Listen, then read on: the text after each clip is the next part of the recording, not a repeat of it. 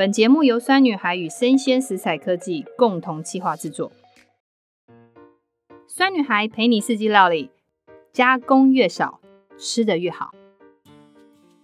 酸女孩陪你四季料理，我们相信加工越少，吃得越好。大家好，我是酸女孩团队的洋葱妈妈。然后我们团队非常希望大家能够四季料理能够加工越少，吃得越好。所以我们每一次呢，都会邀请不同饮食界的主厨或者是相关的专业人士来跟我们分享如何当季饮食，然后当季料理。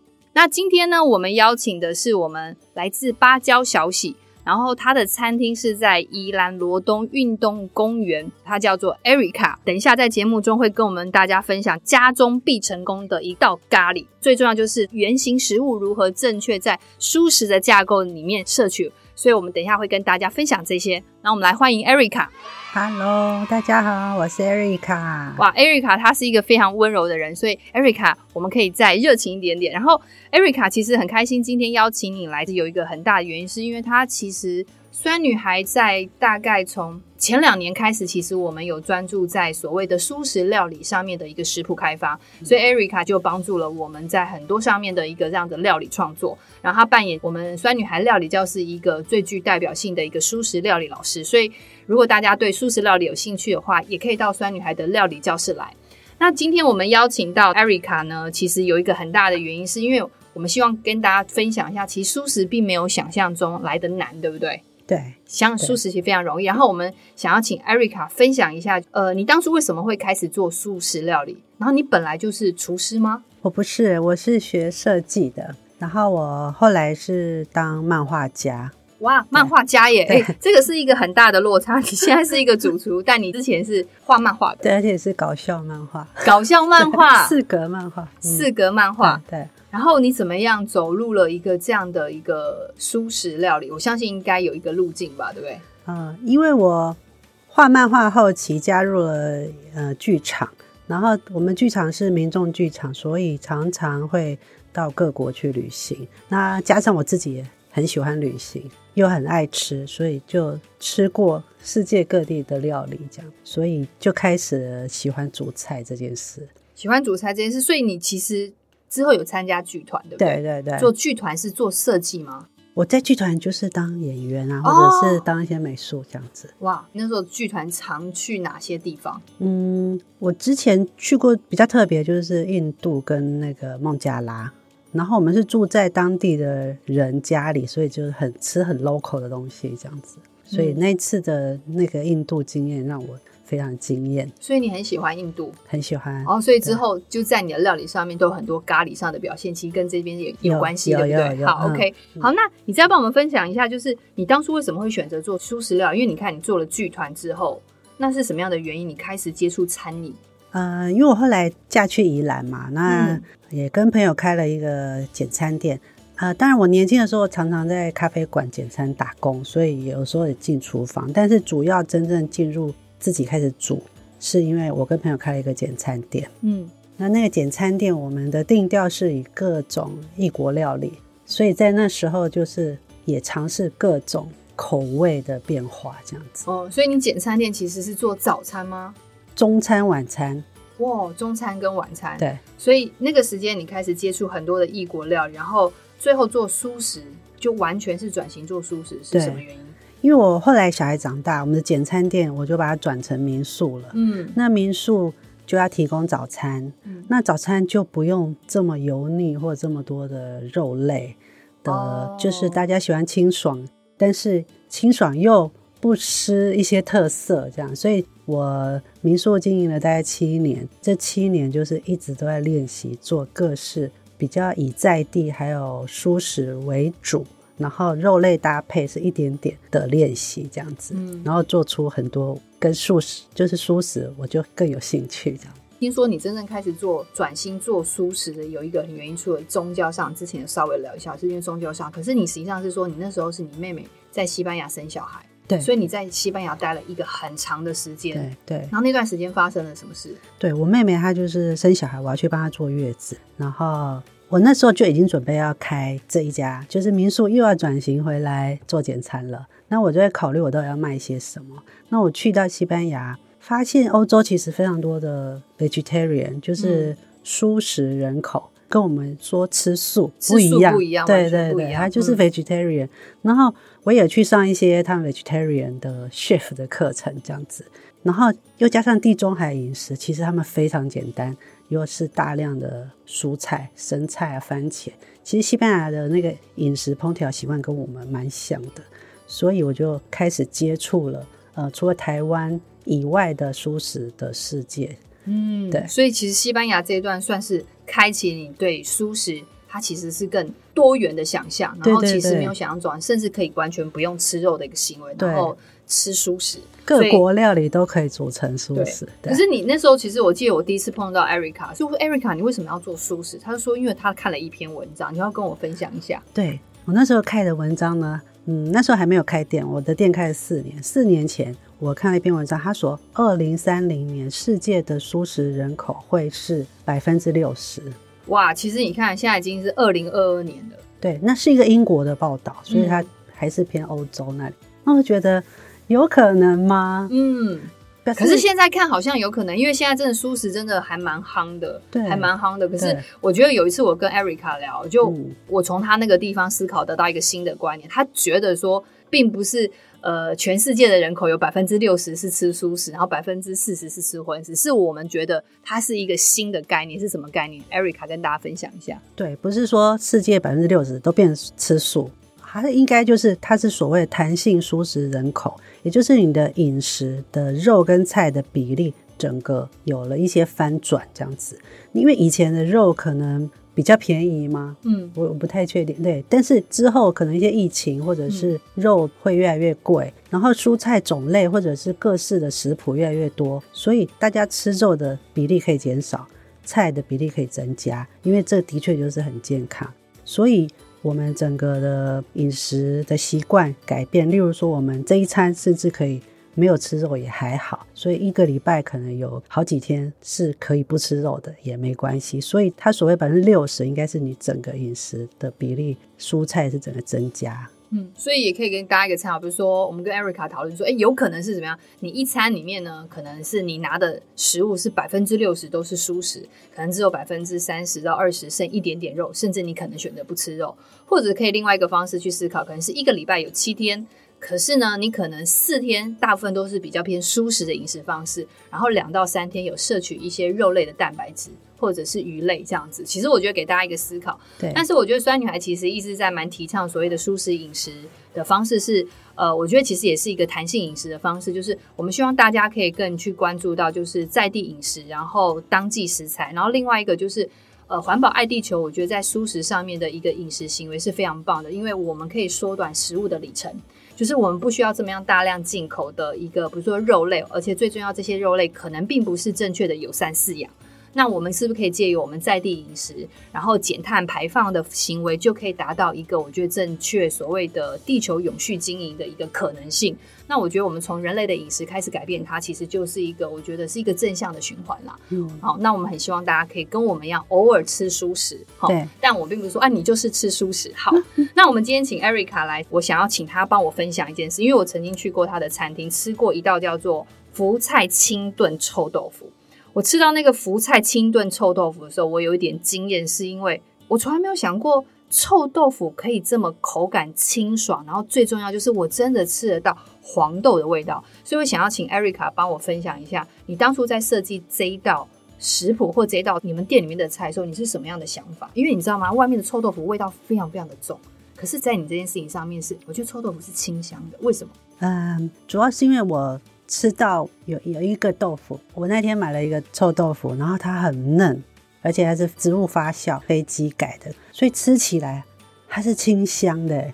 对、嗯，它虽然是臭豆腐的臭臭，可是它又是一个清香。所以我在想，外面的臭豆腐都需要用比较重口味，例如麻辣这些来调味，可能是因为外面平常买到的臭豆腐比较硬。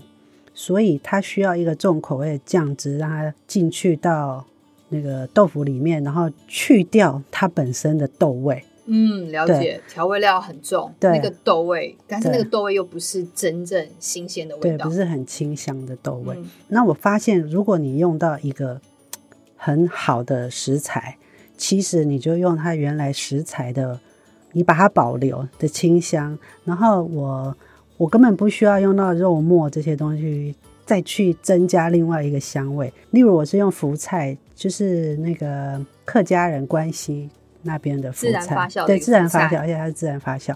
然后用福菜跟豆腐，还有臭豆腐跟金针菇，嗯、那加一点点酱油和那个黑胡椒，嗯、然后让它炖一下，就超好吃。你可以吃到那叫做真的叫做清香臭豆腐。清对，是清香清炖臭豆腐。所以我觉得，其实，在 Erica 的餐厅里面，我感受到就是。我不会觉得进去在吃蔬食，因为每一个食材本身原本的味道就已经是被凸显的。然后它的调味料理手法不是味道过重，它是要去撑出食材本身的原味，所以你不会觉得说你一定要吃肉，或者是你一定要吃什么样的味道的仿肉的味道，对，或者是你你完全不太需要。所以这个是跟大家分享。好，那其实我想要你帮我们分享一下，就是我知道你现在可能很会煮，可是。你有没有曾经进入厨房也也是失败的，或者是你觉得哎、欸，其实有一件事情很难，大家都没有想过，然后常常失败，可是还一直在失败。Erica 都跟我分享，你有没有什么你的小 paper？那你觉得大家可以，哦、也许可以用你的小 paper 把那件事情跟那个料理做好。好啊，我想跟大家分享，就是因为我店里有卖咖喱饭，那我的咖喱饭都会附上一颗荷包蛋。那荷包蛋要煎得漂亮又刚刚好，我们真的是失败了超多次这样子。欸、你看哦，对，你看，你看他主厨都会这样说，对。那你最后怎么样找到那个煎荷包蛋的方法？换、嗯、个锅子，对，煎了一百颗。嗯，第一个，第一个的话当然是嗯，你的锅子嘛。如果是用过很久的锅子，它通常表面可能有受伤了，所以它很容易就出问题，什么都粘。你什么都粘，并不只是荷包蛋，甚至连肉煎都会粘。对对，那还有一种是不锈钢锅，其实它很好煎，只是油的热度没有控制好，它也是马上粘。可是其实它是一个不粘的宝锅啊。哦。对，只要你的油煎蛋的时候油够多。也但不能太多，不能变成炸的这样，就是油够多，然后锅够热，但也不能过热，不然蛋一些煎下去就会烧焦，边边就开始先烧焦，但中间没有熟。对，所以我的经验就是，你的锅子够热，然后油要够多。然后你确保一下蛋煎下去不是马上粘，嗯、你可以先例如一点蛋下去一下哦，蛋一点下去一下。可是我现在有家庭主妇很忙，我就直接下去，对，直接下，但是不要冷锅又不要爆热锅就对了。哦、对，对，所以就是温度要有，可是不要过热。对对，对。然后这是我们把蛋打下去之后蛋打下去之后，嗯，因为如果你的油太热，你就觉得哎，好像下面熟了，上面还没熟，你就想要翻面。然后蛋就会破掉，对，蛋黄就会破掉。对，Okay. 所以呢，我都是试了一个不用翻就可以了，就是说你蛋打下去之后，火就关小一点，然后让它慢慢煎。哦，直接稍微火要关小，然后让它慢慢煎。对，然后那个温度刚好就让它慢慢熟，又不会烧焦。呃，你看那个蛋黄哈，压一压，稍微压一下，如果这太深。就这样再继续煎一下，然后你随时都可以控制你要多熟的蛋。有哎、其实 Erica 这个经验就是我年轻的时候曾经在一个地方也打工过。刚刚讲的这一段，我就觉得哎、欸，其实是我也是那时候在煎蛋的时候发觉。好像这个方式比较容易成功，就是呃锅子要稍微有一点温度，可是也不能太高温。当你把蛋打下去的时候，你的火要赶快稍微关小一点点，然后直接放着让它熟就好了。对对对，然后就只可以铲起来。那你稍微在上面加一点盐巴或胡椒都可以。而且你的锅铲要扁一点。啊，扁一点，这样铲不会受伤。这样，对对对对，所以要一个美美的荷包蛋，就第一个锅子就是温度很重要，油也很重要，然后你的铲子也很重要，不要那个铲子非常的粗，那那你就很难翻了。对对，好，OK，好。那其实我们今天 Erica 来，因为我们每一集里面都会讲一个食材或者是一个料理哈。那其实我们这一季的话已经是到春季的尾声，那我们春季啊，在中医观点是非常适合吃辛香的。其实辛香跟甘味，所谓的辛香就是可能是辣椒啊，齁，像这种的东西，或者是说那呃甘味里面来讲嘛，其实有个蛮特别，就是咖喱。其实咖喱是蛮适合在春天吃的。刚刚 Erica 讲过一件事情，就是他年轻时候常去印度，所以他吃过很多印度的咖喱。所以他其实在店里面一个很大的特色，就是他的咖喱煮得非常好。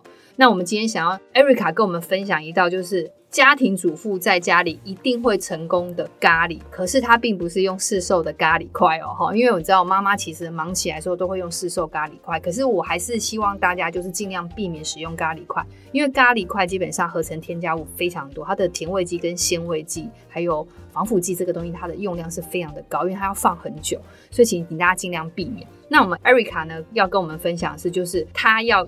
带我们用什么咖喱粉做，对不对？对对对对，欸，咖喱粉很简单哦，就是你任何去通路买看到的咖喱粉，然后我们跟我们分享一下，就是哎，欸，今天我们要抓到那个粉好吃的比例呢，或者是你自己个人的秘方，是不是有一个调配的比例跟大家分享一下？啊，呃，我今天跟大家分享的那个咖喱粉，就是大家也可以蛮容易买到，不是那种太奇怪的。对，反正你就是去任何的通路看到一包叫做咖喱粉或一罐咖喱粉，你都可以买。对对，对，那我还有使用孜然粉，孜然粉，对，然后姜黄粉，还有 N C 粉，就是香菜籽，香菜籽粉。所以我们其实基本上，Erica 的咖喱的配方里面有咖喱粉、孜然粉、姜黄粉跟香菜籽粉，然后这些都是在你任何的通路可以买到的粉。好，OK，那要不要跟我们讲一下比例？咖喱粉的比例是多少？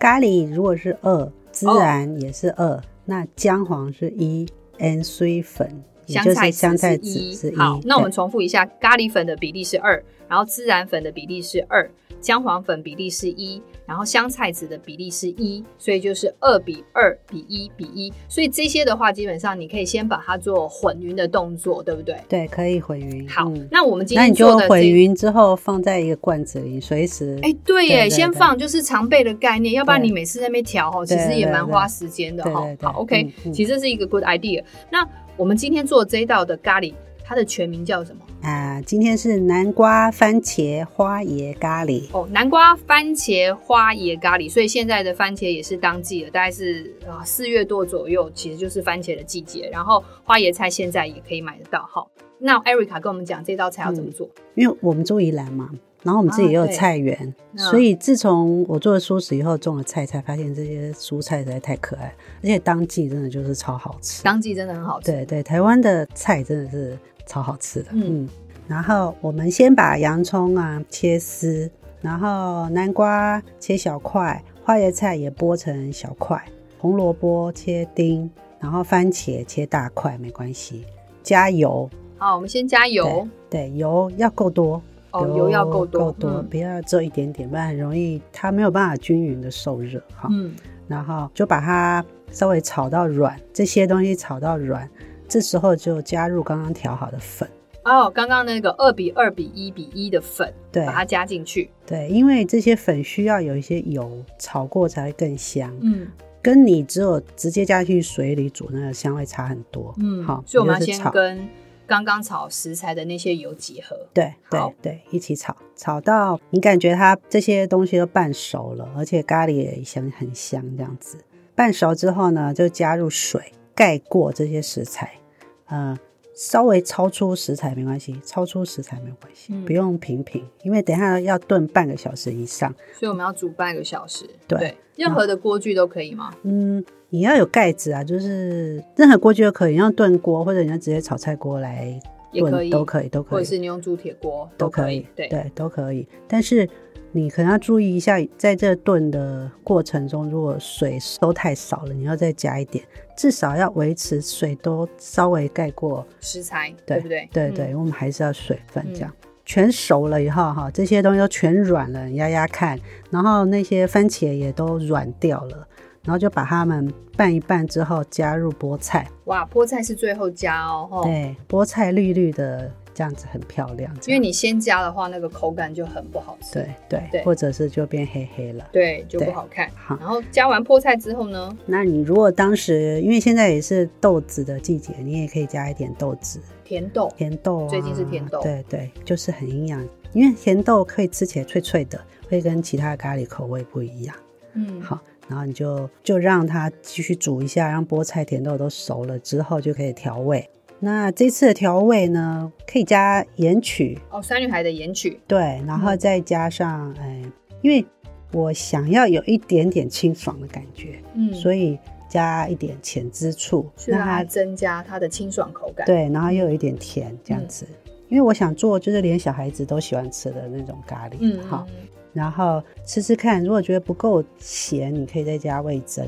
那味增的目的，其实在很多咖喱里面的做法，其实都会加入味增，是增加它的浓稠度跟浓稠，对，浓稠度跟厚度。对对对。然后最后呢，调味你就觉得差不多了，你就可以加入秘密武器，就是加优格。喂，优格哎，对对，哎，加优格的目的是为了什么？嗯，也是让它。怎么讲？人家说什么？滑润，口感更滑顺，又清爽，又清爽。对，对真的加跟不加差超多。对，所以加优格其实是非常容易的方式。嗯、但是如果你个人喜欢一点南洋风的话，嗯、就可以把优格换成什么？呃、椰奶。椰奶，对对对。对对对，那只是说，有时候呢，我们台湾人对椰奶的接受度没那么高。可是我觉得大家都能够接受优格，对，对，对，但目的其实都有点接近，只是说椰奶它的口感会再乳化一点点，那优格主要的目的是清爽的口感，所以呃，Erica 带来的这一道这个南瓜番茄白花椰咖喱的主要的目的是用当地食材啊，当季的食材去制作，然后我们提出了一个咖喱粉的比例，咖喱粉跟孜然跟姜黄跟香草籽的比例二比二比一比一，然后它是把食材呢先炒完之后呢，再把咖喱粉丢进去，然后 Erica，其实我们在炒咖喱常常会碰到一个问题，就下去的时候发觉好像有点粉有点卡住。哦、那这个时候是要怎么做？就是油不够，油不够，哎，说对要炒要给它搅啊。对对，所以这时候就记得哦，你会发觉你的粉下去有点卡卡，记得继续加油。对，因为油要足够的部分来讲，它才有办法整个入味。然后另外一个咖喱粉跟油完全结合之后，它的香气才会出来。对，然后当咖喱炒完之后呢，之后再加水，水要盖过食材，然后这个大概要炖煮的时间是半小时。那你要记得，就三不五时翻一下，看看它那个水是不是低于食材。如果有低于食材的状况，就继续加水。最后再加菠菜，菠菜加完之后呢，我们再帮我们这个加盐曲，去把食材的甜味拉出来，然后加浅渍醋，增加它一点点甜甜酸酸的口感，然后再加味噌，是增加这道菜的厚度。那最后加优格，是让它更清爽，口感更清爽，而且那个油啊。会完全把那个本来炒的那个油解腻掉哦，对，对没有错，因为炒咖喱过程中、嗯、可能油会用量比较多一点点。嗯、好，OK，这一道其实蛮，刚我刚听起来哈，就是 Erica 跟我分享，就觉得啊，这一道今天回家就可以煮，然后再顺便再煎一颗荷包蛋，对，就一定成功的荷包蛋。对，好，那 Erica、嗯、其实我们到活动最后，我们每次节目到最后。我们都会请来宾去帮我们做一些问题的回答啦。嗯、其实我自己觉得，其实之前我们，因为我们这两年酸女孩都在提倡蛮多的舒适饮食的时候，其实有粉丝曾经提问说，他一周偶尔都会吃蔬食，可是他发觉吃蔬食很容易饿。那怎么样吃蔬食就是可以吃的健康，又不会因为不小心饿了，然后吃更多的零食？嗯、我觉得女生常常这样，然后就好像我们吃蔬食，可是我发觉蛮多女生吃蔬食，好像定位都好像在吃蔬菜。对，因为我们一般外面，对对对对因为一般外面如果你不吃肉的话，可能尤其是自助餐就是选夹一堆菜嘛。对对，然后嗯、呃，让你能够饱足感的东西，基本上除了蔬菜水果以外，就是蛋白质跟淀粉。淀粉对，对台湾因为哈是全世界素食人口第二第二多的，所以它已经这么多年来已经其实研发各种。蛋白质的替代品，因为我们素食人口真的很多。素食人口，所以其实台湾的所谓豆类的加工品算是蛮先进的吧。对对对对，老实说，对对，那大家常常可能觉得，例如吃素肉这种东西，嗯，那是因为它被加工又加工。对。但是回到它是一个豆类加工品，例如像豆腐，嗯啊、呃，豆皮呀、啊。或者是豆干，豆干，然后天贝。哦，这两年很流行的天贝，就是它是真的就是自然的加工品，嗯、不用去添加太多的口感。例如像现在的那个未来肉，它为了要仿肉、肌理，还有它的多汁，所以它就会加工又加工。对，对所以呃，应该要回到一件事情，就是我们刚好提到这件事，就是 Erica 跟大家分享的是说，其实吃素食应该是还要正确所谓的。淀粉、蛋白质跟所谓的维生素，就是纤维质这个地方还是要均衡。因为你如果你现在吃素食，就是你想要少摄取肉嘛，那我们就会建议你去摄取这种豆类的加工品，可是不是过多的。过多的加工，像未来肉这个概念，但也并不是说未来肉不好，而是说因为未来肉它本身的添加物比较多，因为它要创造一个仿肉的口感，所以它的添加物会比较多。所以我们其实还是鼓励大家，就是说，其实吃蔬食还是吃食物的原型。比如说饭的话，就不一定要吃白饭，可以吃什么糙米饭，对不对？对啊，五谷杂粮，对，五谷杂粮，其实这个都是饱足感非常的够的，而且很健康。对，也希望大家在摄取这种所谓的。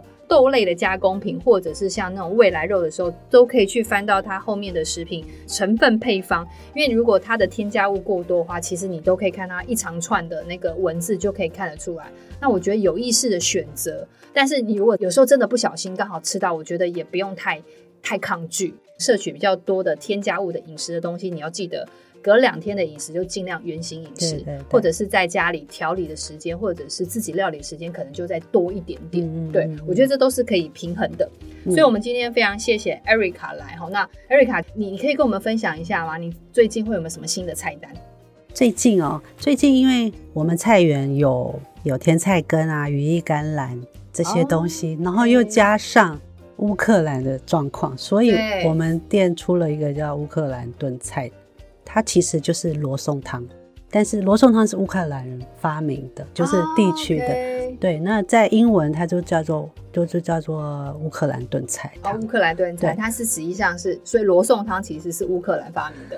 对对，但俄国人也说是他，但是是因为这是一个历史，因为以前乌克兰是俄国一部分，对，所以是这样。对，没错。那我们就有推出一个乌克兰炖菜汤，然后它是配上我朋友做的台湾有机小麦面粉做的法棍，这样子哦，很酷哎，我觉得很超营养、超补血、超营养、超补血。所以大家如果有机会，下次要去那宜兰罗东运动公园呢，可以去找芭蕉小喜的主厨 Erica。然后我去过他的店，我觉得那应该是我去过最温馨、最温馨的店，因为它很像家，它不像餐厅。那我觉得这个就是我觉得很喜欢 Erica 的原因，因为他希望给进入他那个餐厅的客人就像回家的感觉。那我们也希望就是 Erica 有机会下次呢到我们的料理教室，然后给我们粉丝创造一个像回家的感觉的一个舒适料理。我觉得我们大家可以来玩玩看。好啊，好，好啊。那我们今天的酸女孩的 Podcast 就到这边，我们谢谢 Erica，谢谢谢谢洋葱妈妈，谢谢，嗯。